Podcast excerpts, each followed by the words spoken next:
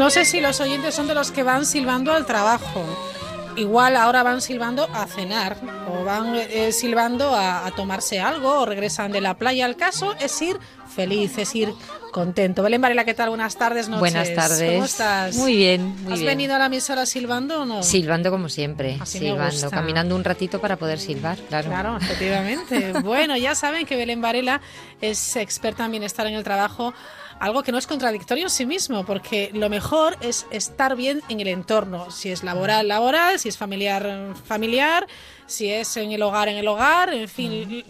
Es el estado de ánimo ideal, estar bien, estar cómodo, estar Es que además es necesario, porque cuando estamos bien, producimos mejor, nos, me- nos van mejor nuestras defensas, eh, estamos más saludables, hacemos más amigos, entonces necesitamos estar bien sí o sí, pero especialmente en el trabajo que pasamos demasiadas horas como para no disfrutarlo, ¿no? Hombre, y tanto, eh, al final convivimos tantas horas con los compañeros de trabajo que son como parte de tu familia. ¿eh? Sí, sí, sí, sí. Seguimos insistiendo en que bienestar no significa eh, que necesita- necesariamente estemos en la playa. Podemos estar bien Sí. en, en circunstancias a veces difíciles, ¿no? Y no tiene por qué ser divertirse, sino mm, puede ser eh, perfectamente estar pues viviendo en plenitud un momento Claro. de trabajo intenso. Vivirlo a, a tope. Bueno, vamos a hablar precisamente pues, de un término muy, muy importante que es el optimismo. Yo no sé si eh, la persona es optimista por naturaleza o no lo es, o si requiere un aprendizaje en algunas, eh, algunas de estas personas que no son capaces de, de ver esa, ese lado positivo de las cosas, Belén. Pues mira, las personas en principio tenemos una tendencia, ¿no? Ya hemos comentado en otras ocasiones que, que hay una tendencia genética que te lleva a, a ser más o menos eh, introvertido y, y a ser un poco más o menos capaz de disfrutar. Sin embargo, hay también mucho de aprendizaje y especialmente con este tema del optimismo, ¿no? El optimismo tal como lo entendemos, no como la capacidad de ver esperanzado e ingenuo que todo te va a salir bien, sino como tener la percepción de que tienes los recursos para hacer frente a las circunstancias que, que te vengan, ¿no? Es más relacionado con nuestra sensación de autoeficacia Claro. o la sensación de que, aunque las circunstancias no sean buenas, vamos a tener la capacidad de responder a ellas. Eso es el optimismo tal como lo entendemos en el trabajo, ¿no? Es decir, puedes tener un reto difícil, pero puedes superarlo, puedes alcanzarlo porque eh, tienes los recursos o puedes buscar los recursos para conseguirlo. O sea, tú crees que vas a conseguirlo y eso ya es un punto a favor, ¿no? Ya Sí. has avanzado. Esa es la, esa es la cuestión, el- la cues- sobre todo el no creer que puedas conseguirlo. es decir, claro. la, la importancia no está tanto en que creas que puedes conseguirlo como en que creas que no, porque si crees que no, pierdes totalmente eh, la, la fuerza y las ganas. Hombre, lo importante es la voluntad. Si yo creo que no lo voy a conseguir, mi motivación es cero. Claro, es que la, la expectativa de conseguir un resultado es uno de sus principales alimentos, alimenta la voluntad, ¿no? y, y a partir de ahí vienen los motivos. Nosotros cuando no queremos hacer algo es fácil que nos inventemos disculpas para, para no hacerlo, ¿no? Ya.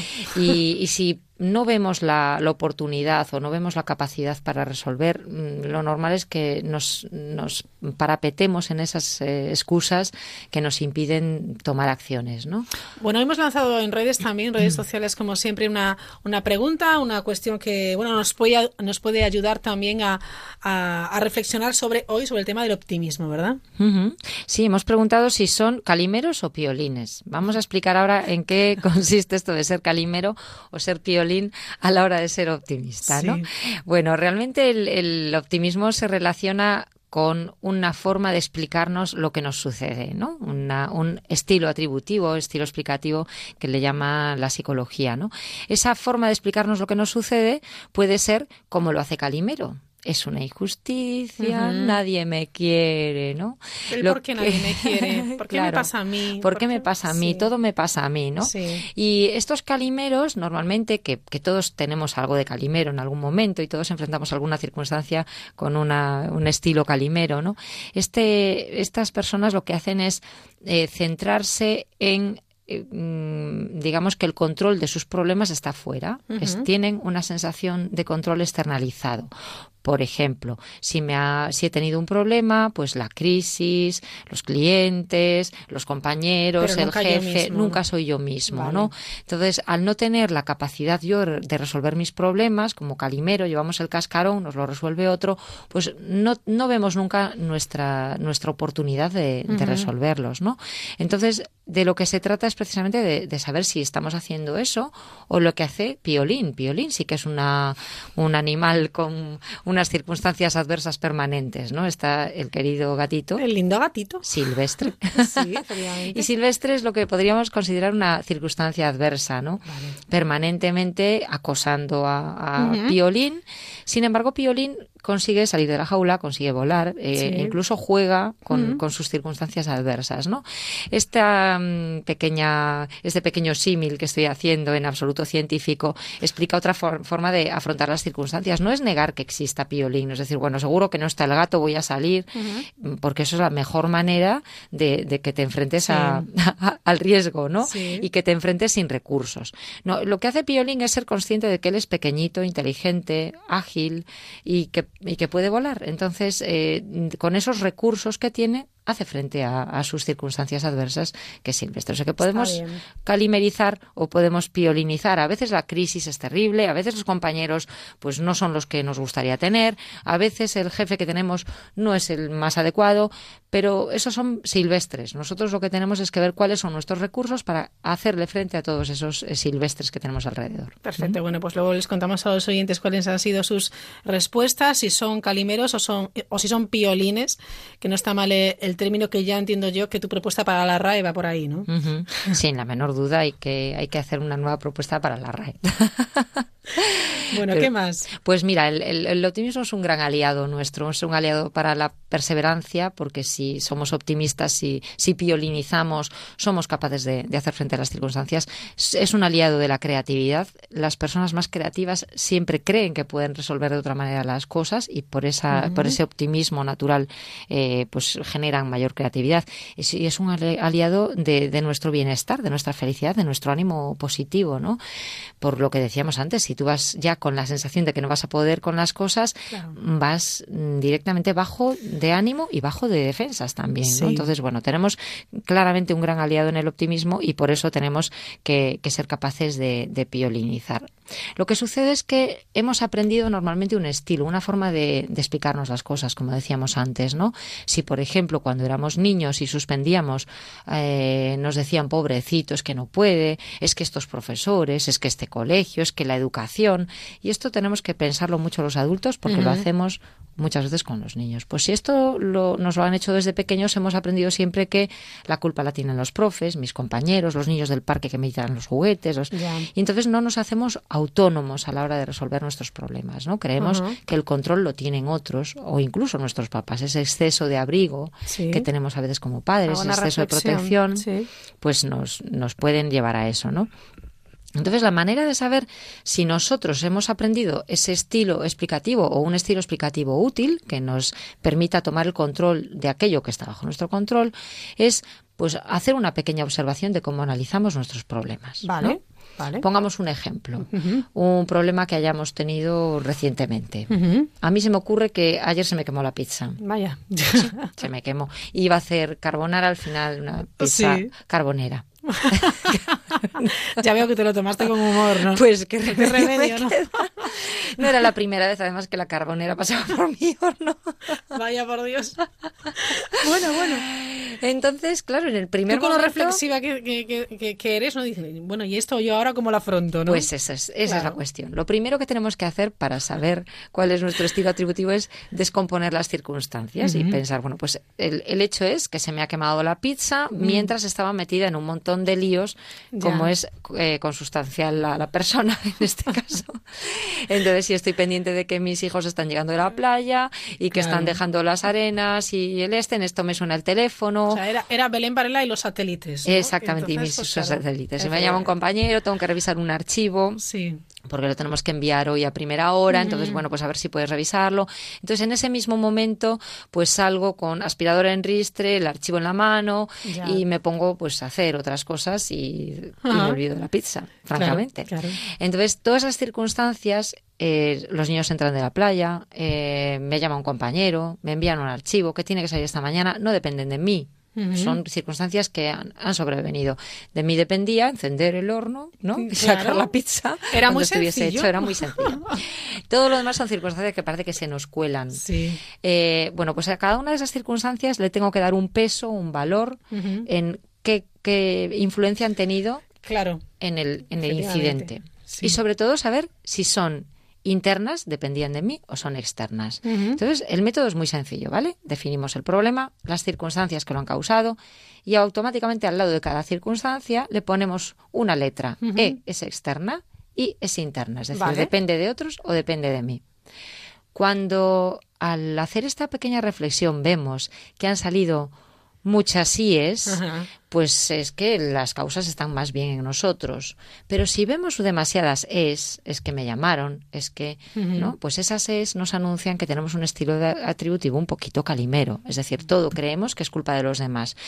Y sobre todo si lo, lo que pienso es soy un desastre, eh, no puedo con todo, esto es demasiado para mí. Entonces ya estamos haciendo una calimerización extrema, estamos universalizando lo que pasa, lo estamos extendiendo a todo y lo estamos haciendo de larga duración y así no hay quien se enfrente a un problema. desde luego, claro. Si soy un desastre, si siempre se me quema la pizza, si mis hijos desordenan. cuentas ya con ello, o sea, tú tienes una predisposición a que eso te salga mal. Eso es, y esa predisposición es fundamental en la solución para otras veces. Entonces, ¿cuál es la siguiente etapa? A ver, ¿cuál es la que tiene más peso? La que tiene eh, más peso pues es la interrupción del proceso que estaba haciendo, ¿no? Esa interrupción por las llamadas y por la entrada de los niños. Pues eh, ¿es externo o es interno? Pues es cierto que es, que es externo el que hayan entrado, que estén enganchando, o es externo que, em, que haya sucedido el, o sea, que se haya producido la llamada, pero es interno el que yo haya recogido la llamada el que haya, me haya puesto a leer el correo, eso depende de mí, ¿no? Por tanto, ya hay circunstancias en las que puedo actuar. También es interno el que haya encendido el horno sin programarlo. Es decir, si programase una hora de parada o una alerta, evidentemente, pues ya no sucedería lo mismo, porque ya podría atender a esa alerta o haber programado el horno. Con lo cual, ¿Tengo la solución al problema? Pues la tengo. ¿Depende de mí? Depende de mí. ¿Tengo recursos para solucionarlo? Pues la programación del horno. Y eso sería, pues, piolinizar el suceso. Eso es el aprendizaje. Porque hemos aprendido a que no nos suceda esto. En esta ocasión hemos aprendido a que no suceda otra vez y la próxima vez programar el horno, Raquel, para que no se nos queme la pizza. Efectivamente. Bueno, pues, pues, pues este mismo método lo podemos utilizar con nuestros compañeros en un, en un problema en la empresa. Lo podemos em, utilizar con nosotros mismos en cualquier incidente que tenemos y aprender de ese incidente a buscar cuáles son las causas que dependen de nosotros y poner solución a esas causas. ¿Que las habrá que no dependan? Pues seguramente siempre hay muchas cosas que, que escapan a nuestro control pero aquellas que dependen de nosotros, pongamos los medios para, para, solucionarlas. Esto es un método muy sencillo, no me lo he inventado yo, realmente esto es un método eh, creado por unos investigadores en relación con, con el capital eh, psicológico de las organizaciones y, y, es una herramienta, de digo, pues muy sencilla de utilizar pues porque nos permite pues, sencillamente en 5 o 10 minutos analizar un problema, encontrar soluciones que dependan de nosotros. Y sobre todo aprender a entender que nuestro estilo explicativo va determinar si tenemos las soluciones o no las tenemos. ¿Mm?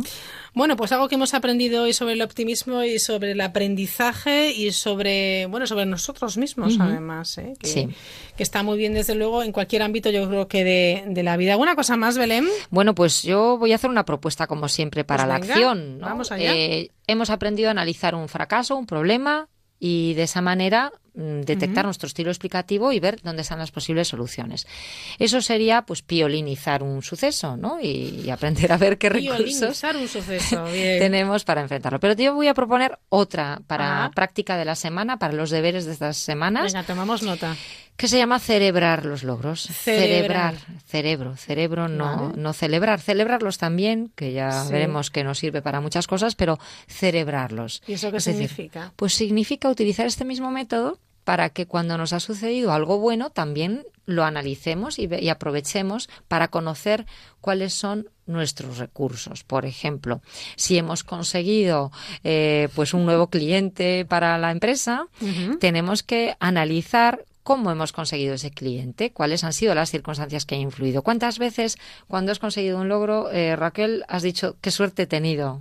Claro, pero no es una suerte, es que me lo he trabajado. Pues ahí está. es que hay una parte de nuestro trabajo, hay una puerta de nuestras fortalezas, hay una parte de, puertas de oportunidad que hemos abierto. Entonces se trata de conocer cuáles son esas puertas de oportunidad. Se trata de utilizar el mismo método. Definimos cuál ha sido el logro, qué circunstancias me llevaron a él, vemos en cuáles tuve yo influencia, y cuáles fueron de suerte las agradecemos, pero cuáles fueron porque yo tuve influencia, vamos a ver qué fortalezas o qué competencias y luego las desarrollo. Exactamente. Incluso las mejoro. Y las mejoro, efectivamente, es una oportunidad para mejorar. Si lo hiciésemos en una em, eh, herramienta de columnas, la última columna sería ¿y cómo lo mejoro? Es decir, para la próxima ocasión, ¿cómo puedo incluso mejorar esto? ¿Qué otra puerta puedo abrir? ¿no?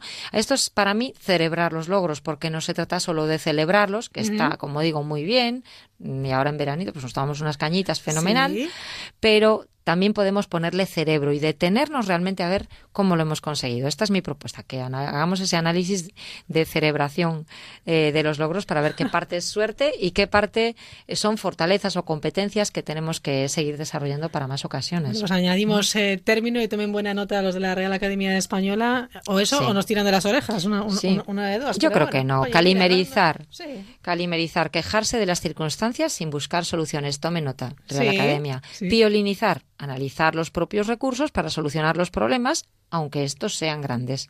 Cerebrar, utilizar el cerebro para analizar los logros y aprender de ellos. Tres, tres nuevos términos para el diccionario. Belén Varela, muchísimas gracias y buenas noches. Gracias a vosotros. Hasta luego.